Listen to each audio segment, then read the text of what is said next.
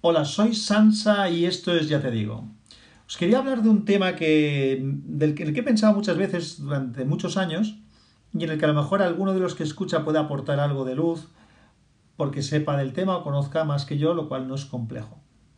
Cuando yo era más pequeño, cuando era más jovencito, pensaba que la lengua de signos que utilizan los sordomudos era un lenguaje simbólico, es decir, que los gestos representaban conceptos o palabras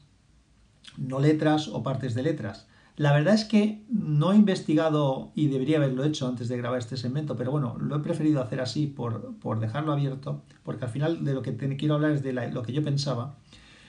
Bueno, yo creía que era un tema simbólico. Por lo tanto, lo que, lo que concluí yo mm, en mis pensamientos era que un lenguaje simbólico podía ser internacional. Así que lo que me planteaba es que podría haber sido, o podría seguir siendo, creo que podría seguir siendo muy interesante, es que en las escuelas se estudiara lengua de signos, porque conseguiríamos varias cosas. Primero, la integración desde el principio de la gente sordomuda, y por otro lado,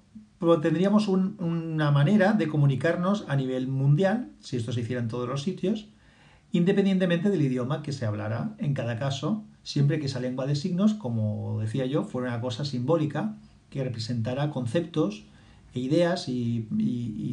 palabras y no eh, parte de una estructura de lenguaje que claro que evidentemente si eso es así pues no permite el que sea internacional porque cada idioma pues tiene sus estructuras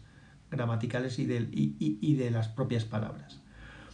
Así que esto es un poco la, idea que lanzó. Luego me, me, di de, me, di de, bruces con la realidad cuando me di cuenta de, cuenta de que realmente no solamente es que existen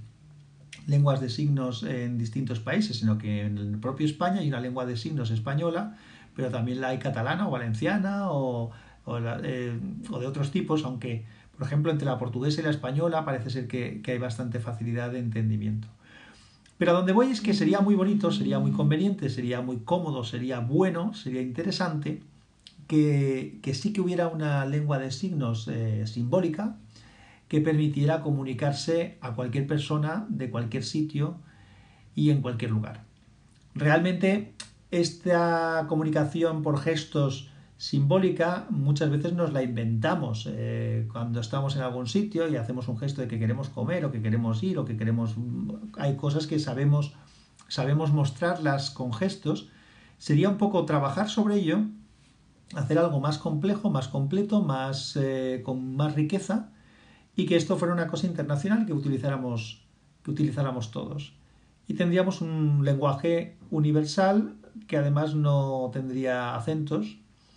ni, podrías hablar con una mala entonación, porque si lo supieras hacer, salvo que tú fueras muy torpe haciendo los gestos, pues nos permitiría, pues eso, que la gente que no puede hablar o que no puede oír, eh, pudiera comunicarse con mayor facilidad con nosotros y que además pudiéramos hablar en otros países. Así que ahí os lo dejo, esta idea que tenía yo de jovencito y que, bueno, porque me di cuenta que no era tan bonito como yo pensaba, pero que a lo mejor aún es viable el poderse hacer algo de este tipo. ¿Qué opináis?